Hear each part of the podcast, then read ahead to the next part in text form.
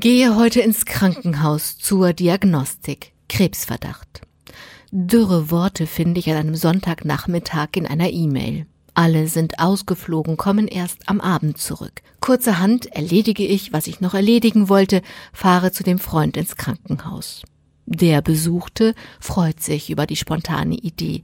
Er ist leutselig, wie immer. Wir plaudern, streifen die Verdachtsdiagnose nur am Rand. Jetzt kann man eh nur warten. Die zufällig gefundenen Metastasen lassen der Fantasie eh wenig Spielraum.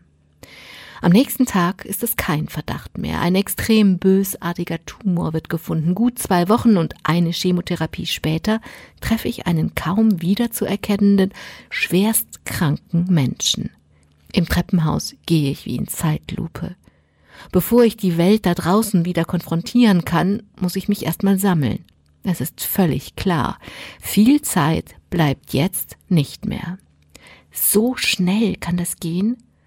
So schnell kann das ganz offensichtlich gehen. Immer, wenn mich die Wahrheit, dass wir alle, jede und jeder von uns sterben müssen, mitten ins Herz trifft, begreife ich für einen Moment, wie kostbar das Leben ist. Für einen Moment weiß ich wieder, es ist nicht selbstverständlich, dass ich jeden Morgen beim Aufwachen einen ganzen langen Tag neues Leben vorfinde. Ich denke immer nur, das sei selbstverständlich. Oder schlimmer, ich denke gar nichts. Nimm einfach hin, dass das Leben weitergeht.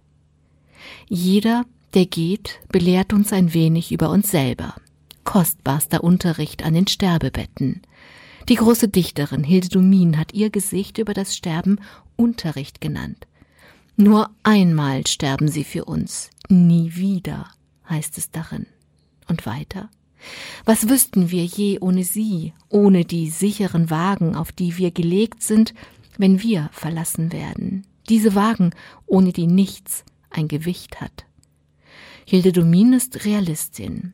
Wir, deren Worte sich verfehlen, wir vergessen es. Und Sie? Sie können Ihre Lehre nicht wiederholen.